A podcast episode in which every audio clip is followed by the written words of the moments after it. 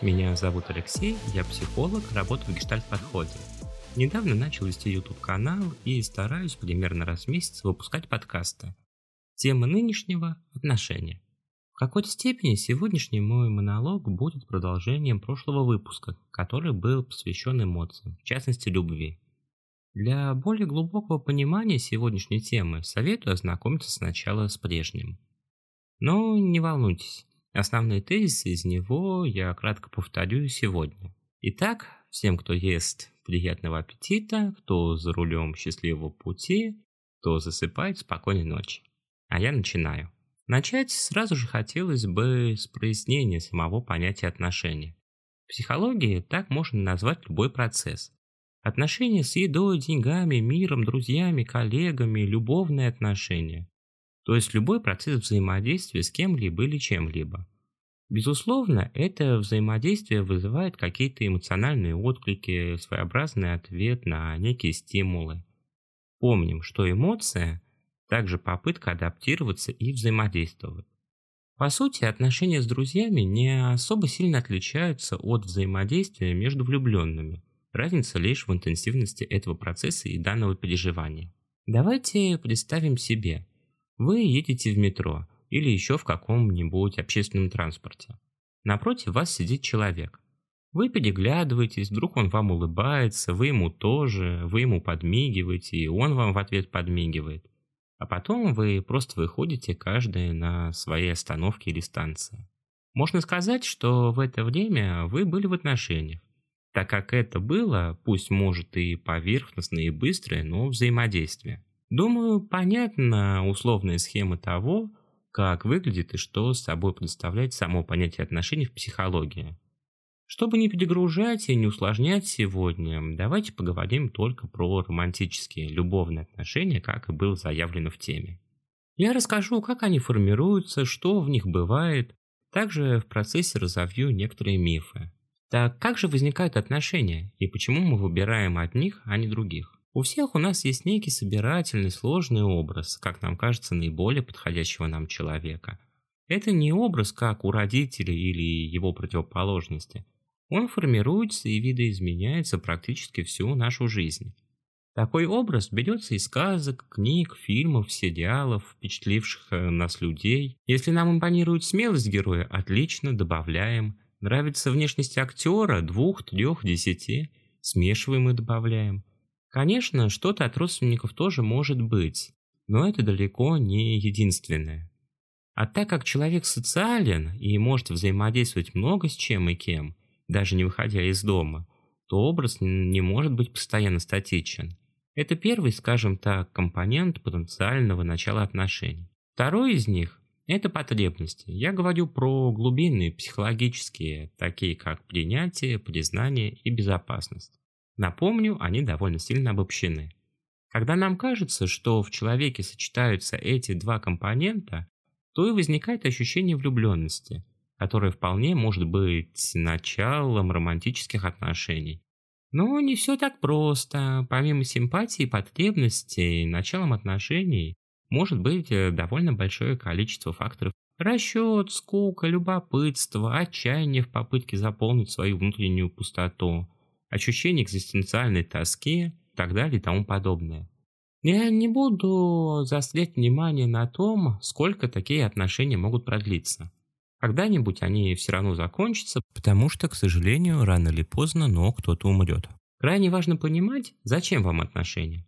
Что вы можете в них привнести, чего вы ждете от них, а от вашего любимого человека и себя. Допустим, вы можете предоставить обнимашки, а сами ждете вечерний чай.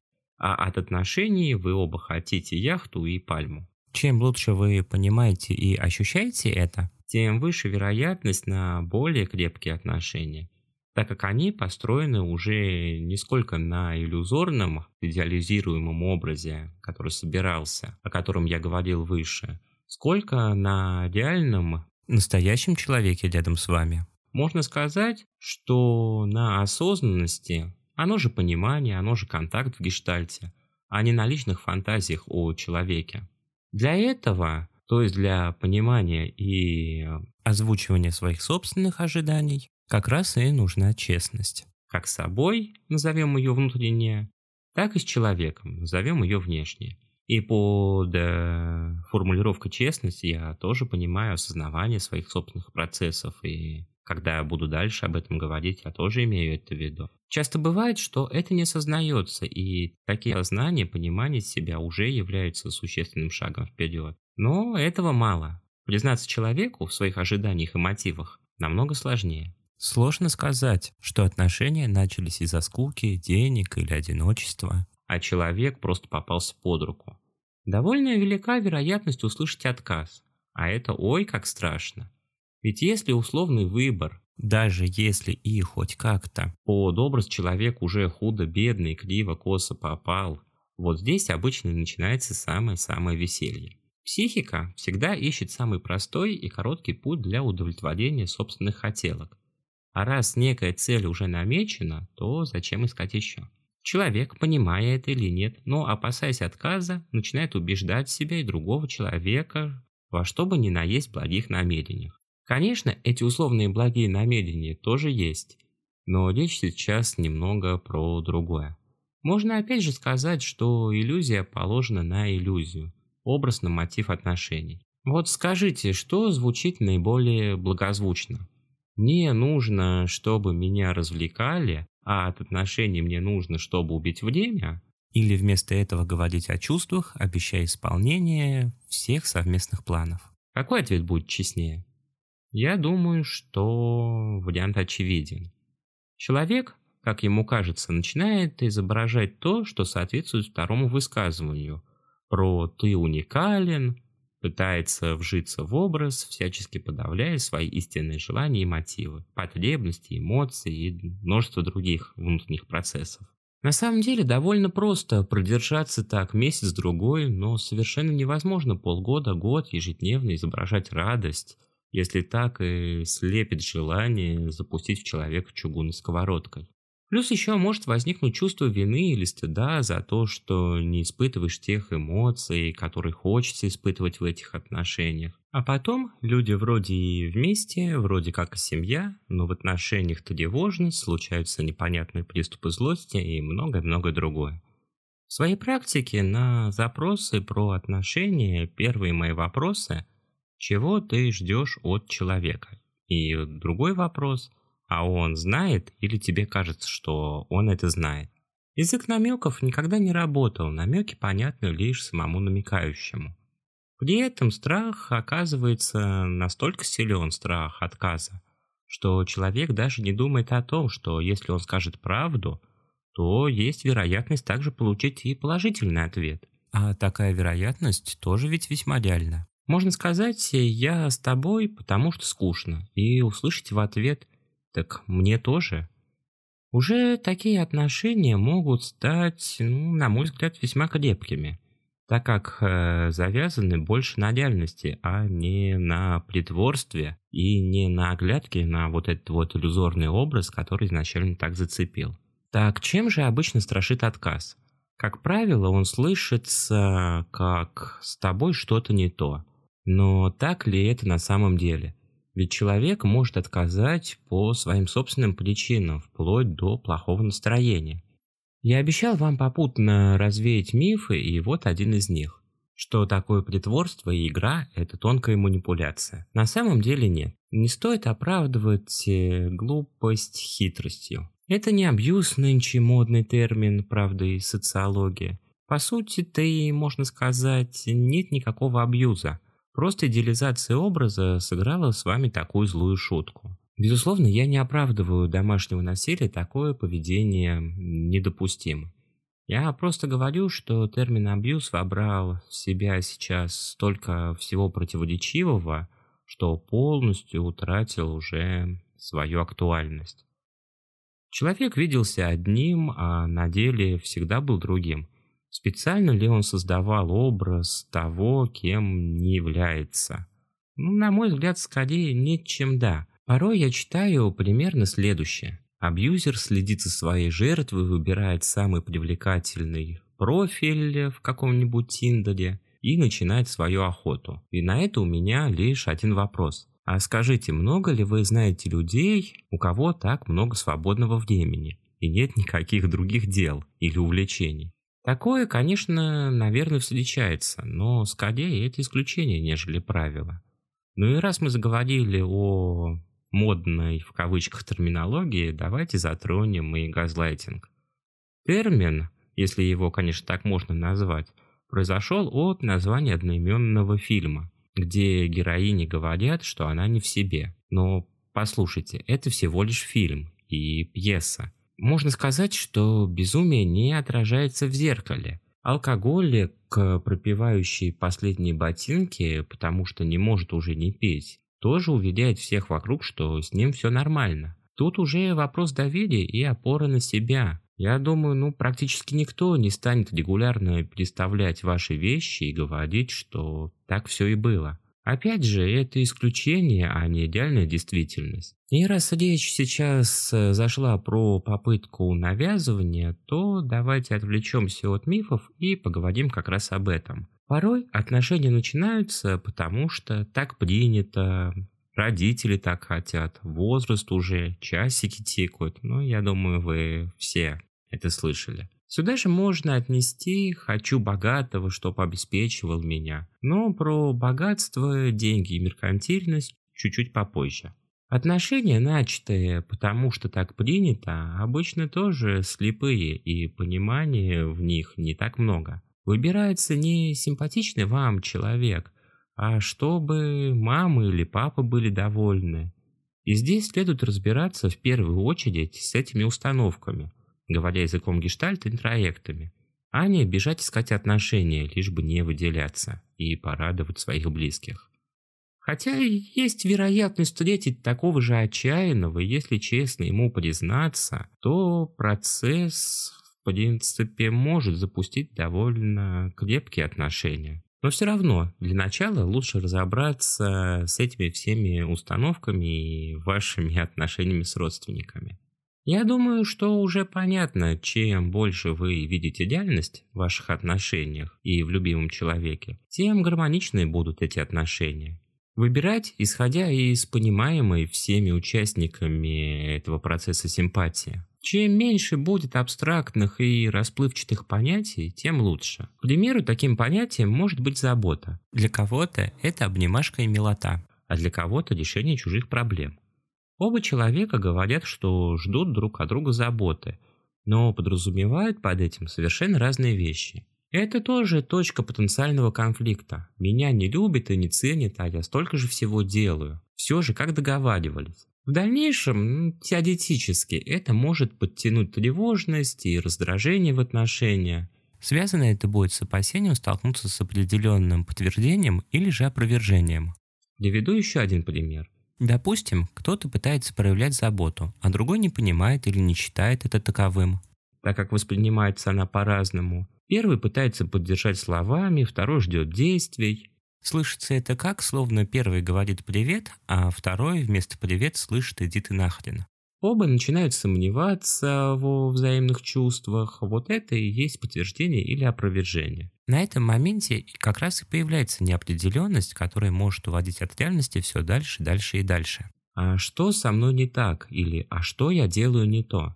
Тревожность за будущее этих отношений, так как их гомеостаз, то есть динамический баланс удовлетворения потребности, начинает рушиться. Далее, как правило, начинается просто дикий самоконтроль, а именно своих эмоций, потребностей, слов и многих других вещей. Затем подтягивается селективное, то есть избирательное внимание, которое цепляется за все потенциально опасные штуки. Он громко положил ложку на стол, значит он злится. Или она не отправила смайли, как обычно, значит она обижается. А еще добавим проекции, то есть наше внутреннее перенесенное во внешнее. Вот так мы и получаем тревожность в отношениях, казалось бы, в самых рядовых и простых ситуациях. Видите, к чему может привести обычное непонимание себя и партнера и отсутствие внутренней честности. Может быть, кто-то скажет про тревожный тип привязанности. Давайте разберем кратко и этот миф. Теория привязанности основывается практически полностью на теории фиксации Фрейда, которая в свою очередь была опровергнута. Опираясь на исследования Джерома Кагана, стало понятно, что на более долгом сроке эксперимента дети стали ярко демонстрировать совершенно иные типы привязанностей. Реакция ребенка зависела от его пола, возраста, навыков и темперамента. Со временем реакции, как я уже говорил, многократно менялись на противоположные. Ребенок сам по себе постоянно создает и обрывает связи, и это совершенно нормально, так как он адаптируется и учится взаимодействию с окружающей средой, где фигура родителя хоть и необходима для выживания, но не является единственной и ключевой. Взаимодействие со сверстниками, родственниками, сказками – все это играет огромное значение. Но давайте вернемся к теме отношений. Давайте подумаем, к чему же может привести отсутствие внутренней честности. Небольшая ремарка. Честность, напомню, это понимание, это осознанность, это локальные инструменты. Они выполняют конкретную задачу. Понять, что вообще происходит и что с этим делать. Это не ключ к счастливой жизни, успеху или радости. Это про понимание проблемы, а не про избегание – или ее игнорирование. Не стоит ставить себе задачу быть осознанным на 100%. Во-первых, не получится. Это просто нереально. Во-вторых, помним, что в капле лекарства, а в ложке яд. Изучение процесса и решения действия совершенно противоположные.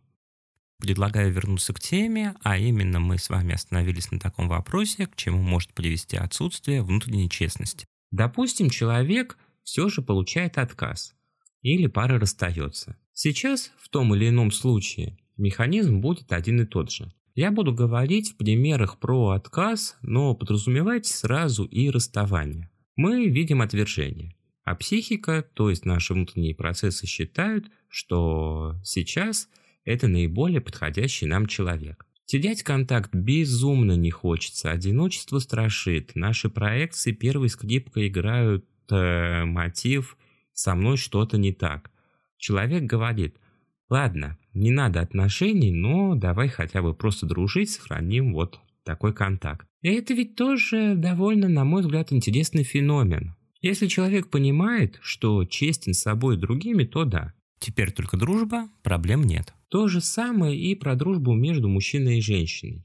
Если оба участника этого процесса, ну то есть дружбы, понимают, для чего они здесь и что они хотят от этих отношений только дружить, то, безусловно, такая дружба возможна. Люди общаются, ищут любимых, да, и просто живут все хорошо. А если во всех этих эпизодах не быть честными с собой, не видеть, не замечать своих внутренних процессов, потребностей, желаний, то сюжет будет напоминать корейскую дораму. Мы дружим, но я всячески буду тебе демонстрировать себя, чтобы меня полюбили. Я покажу, какой или какая есть на самом деле. Я добьюсь расположения, человек просто не видит меня настоящим. Я буду всегда рядом, и вот тогда точно, тогда точно из дружбы все перерастет в безумную любовь. Что мы видим? Что отказ формально, конечно, принят, но никак не принят внутренне. Человек нечестен ни с собой, ни с другими. В такой дружбе будет и ревность, и контроль, всякие мелкие обиды. При всем при этом новых э, знакомств тоже нет, или они воспринимаются крайне в штыки. С таким вот подходом отношения закончились лишь формально, но никак не внутренне. Общаться ли с бывшими – извечный вопрос, как и с теми, кто отказал нам. Правильного ответа нет, а решайте сами. Если вы понимаете, зачем вам это, и честны с собой, что это уже не будут те отношения, которые были, а что-то совершенно новое и не факт, что такое же приятное, то почему бы и нет. Я прекрасно понимаю эту позицию, но сам я придерживаюсь противоположного лагеря, а именно тех, кто радикально обрывает все связи и сжигает за собой мосты. Вернемся к нашей теме. Ранее я говорил про потребности и мотивы, цели в отношениях, то есть зачем они вам, что вы туда можете привнести, чего вы ждете от человека и от отношений в целом. Сейчас часто встречается мотив поиска спонсора. Отношения, построенные на деньгах и во многом на всяких материальных благах. Это довольно обширная тема, и давайте сейчас ее тоже поразбираем. Я не стану давать какой-то моральной оценки, мы здесь не за этим, а чтобы разобрать контакт с собой и в отношениях. Но подумайте, что выглядит лучше и где больше честности, где будет меньше иллюзий. Сказать «я с тобой» исключительно ради спонсорства и твоих материальных благ, но когда они закончатся, закончатся отношения, я просто уйду. Или, понимая все это, прикрываться искренностью и что? Мне это совершенно не важно. Меня не волнуют твои деньги. Я люблю твою душу. В первом случае присутствует и внешняя, и внутренняя честность, понимание себя. Конечно, можно на такое заявление получить отказ, что, как мы помним, страшит. Но можно ведь и не получить. Второй случай иллюстрирует э, перестраховку на случай отказа и потенциальный страх потери. В итоге отношения уже не отношения, а какая-то игра, которая, скорее всего, закончится довольно плохо. Притворяться вечно не получится. Пострадают оба. Первый, кто обманывал специально или нет, неважно, так как э, давил свои истинные желания. И второй, который был обманут. Из-за чего же возникает такое желание понравиться? Чтобы в нашем примере другой человек дал желаемое. А почему так? Давайте рассмотрим э, данный феномен. Если не лить в дебри, то варианта будет всего лишь два. Вариант номер один. Человек сам не способен никак реализовать свои мечты и желания, взять на себя ответственность за свои провалы и неудачи, что по сути является довольно инфантильной позицией. Хочу и дайте, ищу того, кто даст, а не захочет, тогда буду хитрить. Второй вариант, о нем я уже упоминал, это навязанный извне. Механизм ровно такой же, как и родители хотят, чтобы у меня появилась пара. Такой своеобразный социальный стереотип, что мужчина-добытчик должен быть богатый. Человек, который не в очень сильном контакте со своими потребностями и с собой в целом, может решить, что большинство право – и раз они так хотят, то и мне это тоже нужно. Плюс ко всему, опять же, мы видим кучу гендерных стереотипов. Женщина должна быть слабой, мужчина должен быть сильным. В итоге получается, что выбирают за человека, а не сам человек. Кто-то сейчас может мне возразить. А как же природа? На что я вполне, на мой взгляд, закономерно замечу, что мозг человека намного сложнее мозга представителя фауны. У человека, в отличие от зверей, нет инстинктов. А что такое инстинкт? Это заложенное поведение, даже скорее программа, которую невозможно изменить или как-то оборвать. Кошка роется в своем лотке не потому, что ей это нравится, а всем известная самка богомола отрывает голову самцу не потому, что она такая агрессивная. Это и есть инстинкты. У человека такого нет – Человек может жить не заводя потомства, отказываться от половой близости и жить вполне при этом себе комфортно, если это его выбор. Это именно выбор, в отличие от инстинкта, который выбора нам совершенно не оставляет. Возвращаемся из мира животных к нашей теме. Есть интересная фраза «претендуешь, соответствуй». Получается, что выкатывается некий список требований. И почувствуйте сейчас разницу человек выбирается не тот, кто симпатичен, симпатичен эмоционально, притягателен, с которым есть какой-то такой особый вайб, а тот, кто нужен. Откуда продиктовано это долженствование? Социальными гендерными стереотипами или оно не навязанное, а лично ваше? Конечно, это может сильно сузить круг, но в то же время и лишить всякой свободы выбора и его разнообразия. Также потенциально может появиться стыд и ощущение неловкости. Все ищут один типаж, а я ищу другой. Страх выделиться, страх насмешек, страх быть не как все, забывая про свою индивидуальность и личность, про честность с собой. Приходи и заполни своими возможностями мою несостоятельность, стань мне опорой. Все это лишь приумножает иллюзии, которые будут в дальнейшем рушить отношения и все дальше и дальше уводить от реальности. Отношения – это процесс, это контакт, где участвуют двое, которые уже вместе идут к чему-то третьему, новому. Я тебе обнимашку, ты мне чай. а вместе мы стремимся к нашей пальме и яхте.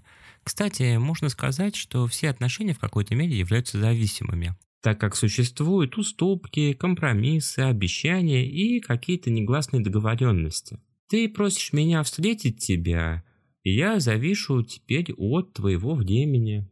В зависимых отношениях нет ничего страшного, пока ее, скажем так, э, градус комфортен обоим.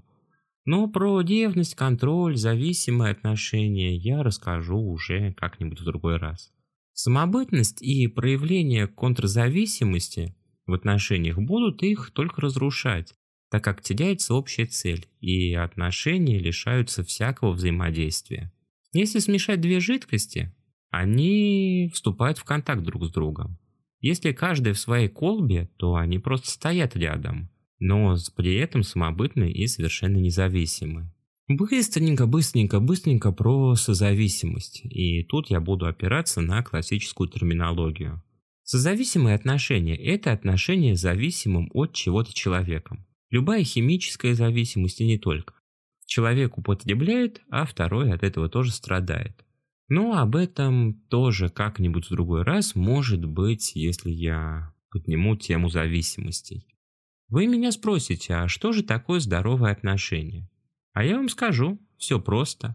Если вы считаете, что ваши отношения здоровые, то таковыми они и являются. Конечно, что-то может бесить, что-то может не устраивать, могут быть какие-то мелкие ссоры, обиды, конфликты. Но в общем и целом, если вам комфортно, то вам комфортно. Не бывает так, делай один, два, три, и все будет хорошо и здорово. Человек довольно сложен, да и не, на, не нужно подводить всех под, под один знаменатель. Все-таки у чебурашки уши, а не крылья. Знаете, бытует мнение, что в отношениях надо все проговаривать и постоянно их улучшать. Про проговаривать, если это важно, то может на самом деле и стоит. Но нужно понимать, что для другого это может быть совершенно неважно, и он может этого не понимать. Такая своеобразная глухота в отношениях. Ну или же он поймет раза с десятого. Вопрос в другом. Какой ответ и в какой форме вы хотите и готовы услышать? Да и говорить, на мой взгляд, это недостаточно. Нужно еще и делать. Про тему с постоянным улучшением отношений. А зачем? Были ли вы честны, когда начинали? Или была иллюзия исправить человека в процессе, как-то его перевоспитать? Может быть, отношениями проще наслаждаться? Конечно, тема намного сложнее, чем я описал. Часто встречается ревность, неспособность забыть бывшего или бывшую, поиск в новом человеке признаков прежнего, но об этом, как я уже говорил, как-нибудь в другой раз. В завершении я хочу сказать, не бывает хороших или плохих, правильных или неправильных потребностей, эмоций. Это все наше, что мы не можем контролировать как не можем контролировать голод, жажду или деление клеток в нашем организме. Будьте честными с собой, с любимым человеком, чтобы ваши отношения были именно вашими, а не продиктованными извне социумом, друзьями, родителями. Чтобы гармония в них была ваша. Неважно, на расстоянии эти отношения или нет, главное, чтобы вам было комфортно и хорошо вместе в любых обстоятельствах. Как-то я говорил, что мы видим мир целостным, то есть гештальтами. А главный закон гештальта – это целостность, которая больше суммы ее частей. Каждый человек, подобно химическому элементу, вступая в отношения, взаимодействует и меняется, образуя что-то новое, больше суммы его частей. А потом обнимашка и чай превращаются в любовь, целое больше суммы его частей. Спасибо вам за прослушивание, до новых встреч!